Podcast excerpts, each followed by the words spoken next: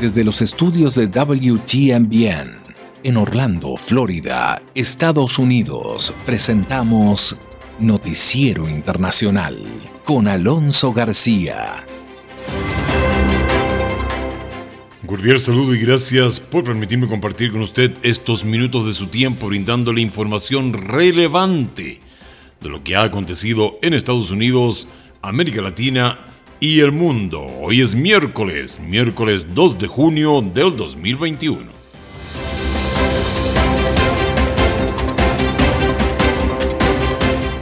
Estos son los titulares de la presente edición.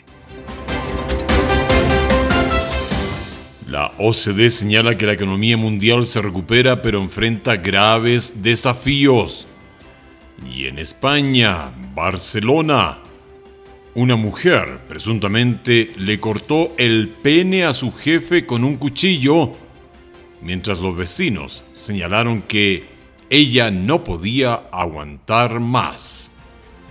Mano dura del Vaticano contra los sacerdotes que abusen de menores. Y tenemos los aspectos claves del proyecto de la reforma inmigratoria de Biden, quien además ha proclamado el mes de junio como el mes de la herencia del inmigrante. Entre tanto, en Reino Unido se llenó el estadio Wickenham, pero no por un partido de rugby o de fútbol, sino que para vacunarse por temor a la cepa india del COVID-19. Las naciones esperan las vacunas prometidas por Estados Unidos y la OMS insiste en pedir equidad en la distribución de las vacunas contra el COVID-19. Ya Colombia completó un mes de protestas y manifestaciones. Y en el mundo de los deportes, todo el acontecer diario con Israel Heredia.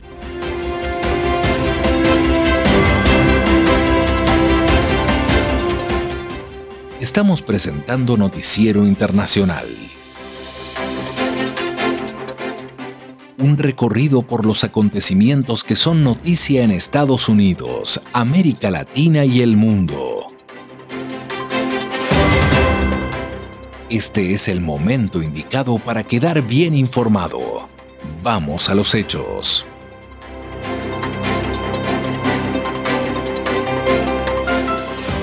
Gracias Juanjo Garone. Vamos de inmediato con el desarrollo de las noticias. La OCDE ha señalado que la economía mundial se recupera, pero enfrenta grandes desafíos. El reporte con Tony Cano. La recuperación económica mundial tras la pandemia del COVID-19 se ha acelerado, pero avanza de manera desigual entre los países y enfrenta múltiples desafíos, siendo el más grave la falta de vacunas en los países pobres, lo que podría engendrar nuevas variantes y restricciones a la actividad económica. Esa es la conclusión que se deriva del reporte más reciente de la Organización para la Cooperación y el Desarrollo Económicos, OCDE, difundido este lunes. La entidad con sede en París determinó que las medidas de rescate y estímulo económico en los países desarrollados han sido la clave para devolver al mundo al carril del crecimiento. Calculó que la producción económica mundial crecerá 5,8%, comparado con la estimación de 4,8% en diciembre, ello comparado con la contracción de 3,5% registrada el año pasado y sería el mayor crecimiento económico mundial desde 1973.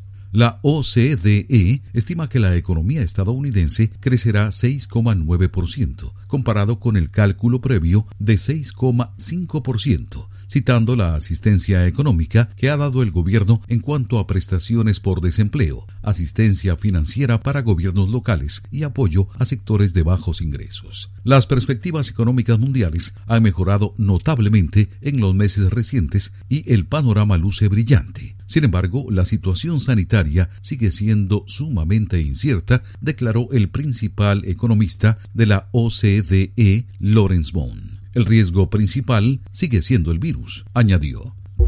Vamos ahora a España, en donde los residentes de San Adrú de la Barça en Barcelona reaccionaron luego de que una trabajadora en un bar ubicado en el barrio presuntamente le cortara el pene a su jefe con un cuchillo. Es que ha querido, ha querido abusar el dueño del bar, digamos, de una chica, y la chica le ha cortado el pene. No sabemos nada más de momento. Según fuentes policiales, la mujer que trabajaba en el bar explicó que el hombre quería violarla y se defendió del ataque usando un cuchillo. La mujer ha declarado que llevaba meses sufriendo acoso sexual, ya que el propietario del bar la obligaba a mantener relaciones sexuales. ya a las 3 de la madrugada, pero esa chica llevaba tiempo trabajando aquí. Se ve que ya ha habido varias veces que ha intentado y no ha podido. Y esta noche pues se ve que se ha querido sobrepasar y ella ya no podía aguantar más y ha dicho hasta aquí llegamos. Y hasta ahí ha llegado. Los mozos le imputan a la mujer un delito de lesiones, mientras que el hombre también ha quedado detenido por intento de violación.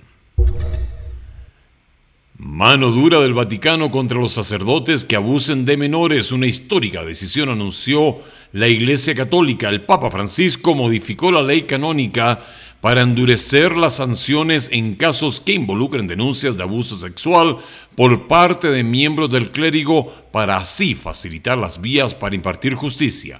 Jacopo Luzzi tiene los detalles de la decisión.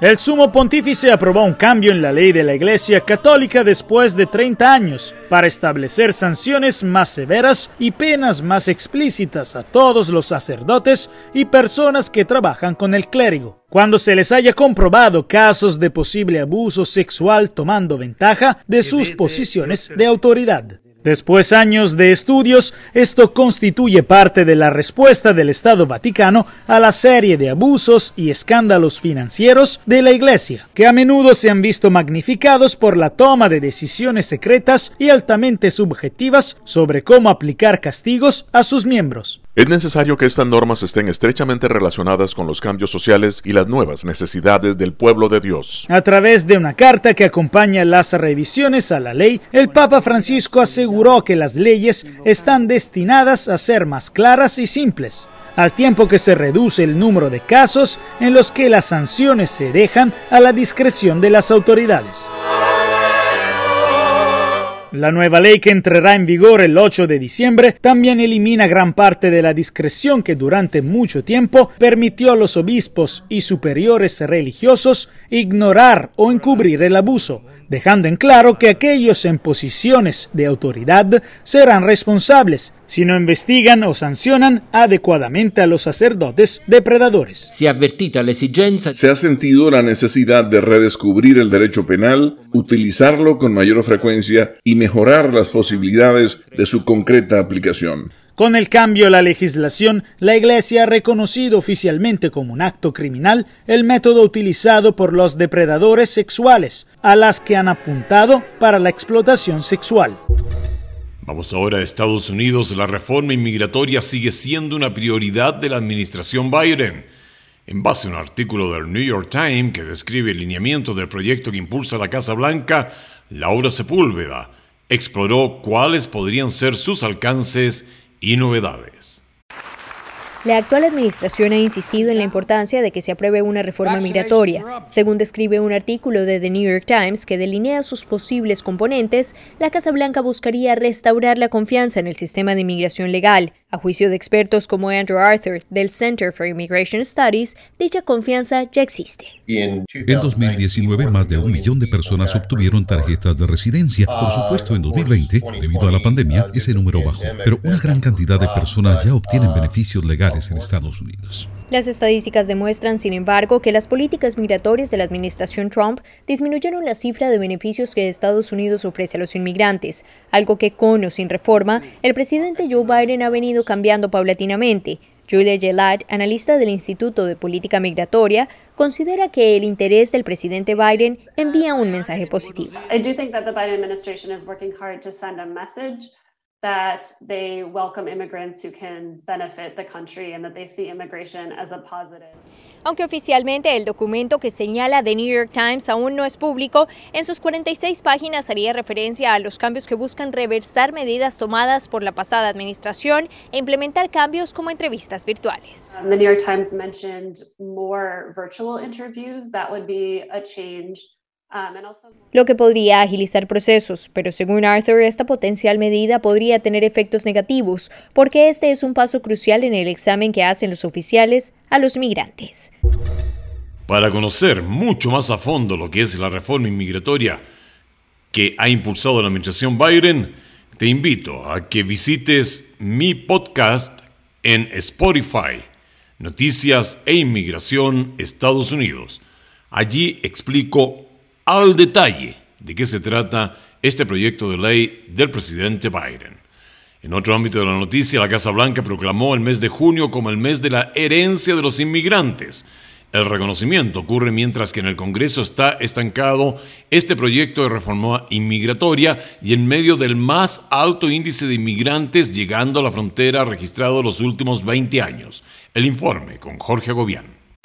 Junio empieza con un reconocimiento a las contribuciones de los inmigrantes en Estados Unidos. El presidente Joe Biden lo convirtió en una proclama. Él proclamó el mes del migrante, el mes de junio, para que de verdad se recuerden a cada persona, a cada estadounidense que este país siempre ha valorado a los inmigrantes y que lo vamos a seguir haciendo. Jennifer Molina, inmigrante colombiana y directora de la coalición de medios de la Casa Blanca, indicó que más allá del reconocimiento, también es un mes el llamado a la acción al Congreso para aprobar una reforma inmigratoria que presentó Biden a su llegada al poder.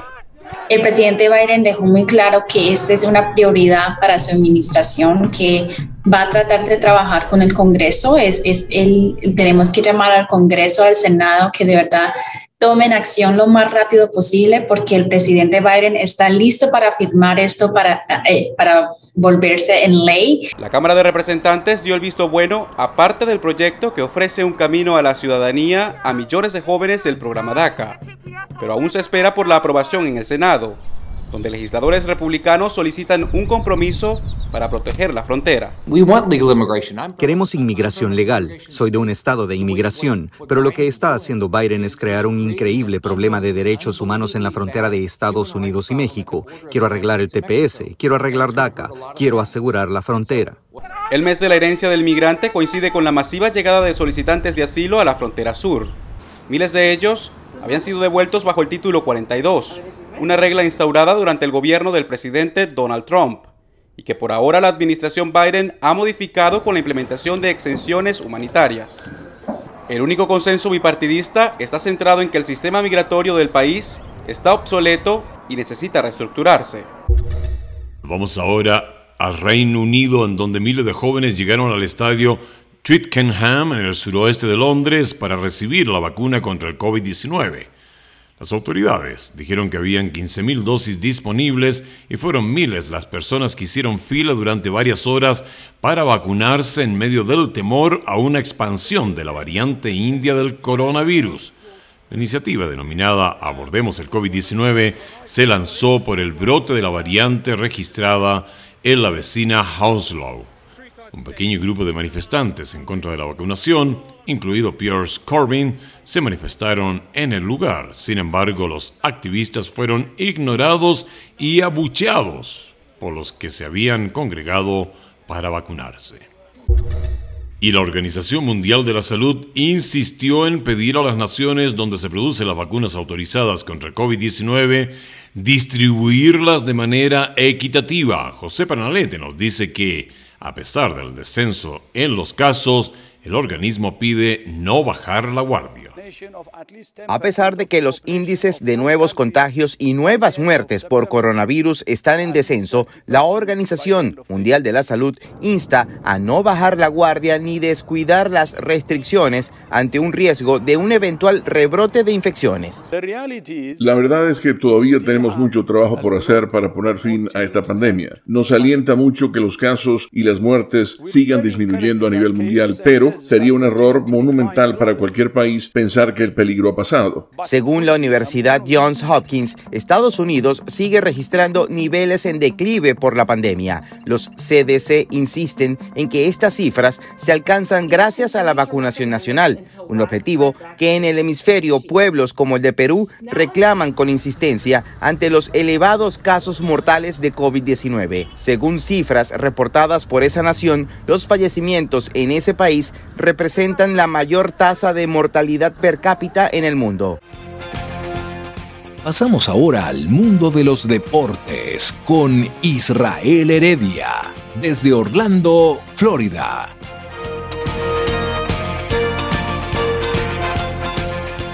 ¿Qué tal amigos del Noticiero Internacional? Sean ustedes bienvenidos a la información deportiva. Carlo Ancelotti será el sustituto de Zinedine Zidane en el Real Madrid tras firmar un contrato para las próximas tres temporadas. El club blanco confirmó la noticia en sus redes sociales después de que el técnico italiano llegase a un acuerdo para desvincularse del Everton. Real Madrid Club Fútbol comunica que Carlo Ancelotti será el nuevo entrenador del primer equipo para las próximas temporadas, Mañana tendrá lugar el acto de la firma protocolaria junto al presidente Florentino Pérez en la Ciudad Real Madrid. Posteriormente, Carlo Ancelotti comparecerá a las 18 horas ante los medios de comunicación en rueda de prensa telemática. Maximiliano Allegri era el entrenador favorito para sustituir a Zidane, pero Florentino Pérez se vio obligado a buscar alternativas después que el italiano decidiese regresar a la Juve. Recordemos que el italiano llegó al club en 2013 para reemplazar a José Mourinho y en dos temporadas logró ganar una Liga de Campeones, una Copa del Rey, una Supercopa de la UEFA y una Copa Mundial de Clubes de la FIFA. Hablemos ahora de Copa Sudamericana, ya que en su edición número 20, desde su creación en el 2002, por primera vez se jugará con un formato de grupos a diferencia de los duelos de eliminación directa con los que se regía. El sorteo de los duelos se celebró el primero de junio, inmediatamente después de la finalización de la fase de grupos.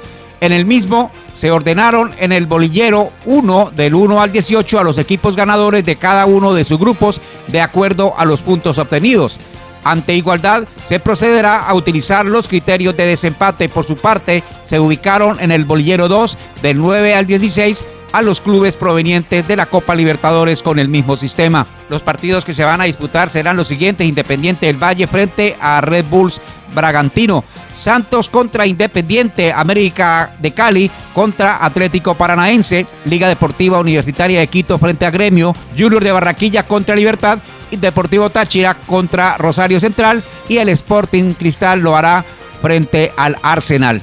En noticias de la Copa América, el senador Renan Calveiros de Brasil, instructor de una comisión parlamentaria que investiga la gestión de la pandemia del COVID-19 en territorio brasileño, pidió a Neymar y a los jugadores de la selección brasileña que no acepten jugar la Copa América en su país. Es increíble que el gobierno quiera acoger la Copa América en Brasil en un momento en que la pandemia se agrava y llena como nunca nuestros cementerios y hospitales declaró Caleiros en la apertura de una sesión de la comisión que intenta esclarecer si el gobierno es responsable del descontrol de la crisis sanitaria. Según Caleiros, la Copa América que la Colmebol ha anunciado que se jugará en Brasil se transformará en un campeonato de la muerte si se celebra en uno de los países más afectados por la pandemia, que supera los 462 mil fallecimientos y que según los especialistas está frente a una nueva ola de pandemia. Fui consultado por la Confederación Brasileña de Fútbol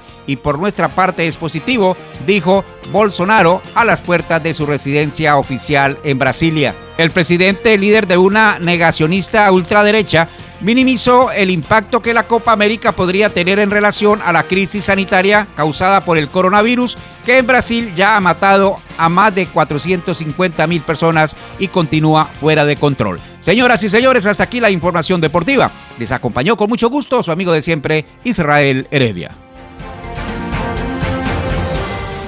Eso es todo por hoy. Gracias por habernos permitido acompañarle aquí en Noticiero Internacional una producción de la WTMBM presentado a usted por cortesía de esta, su radio favorita. Agradecemos por nuestra parte al Broadcasting Board of Governors por el apoyo dado con corresponsales en los lugares de los hechos. A nombre de todo el equipo técnico, a nombre de Israel Heredia y su servidor Alonso García Puentes, le deseamos un maravilloso día.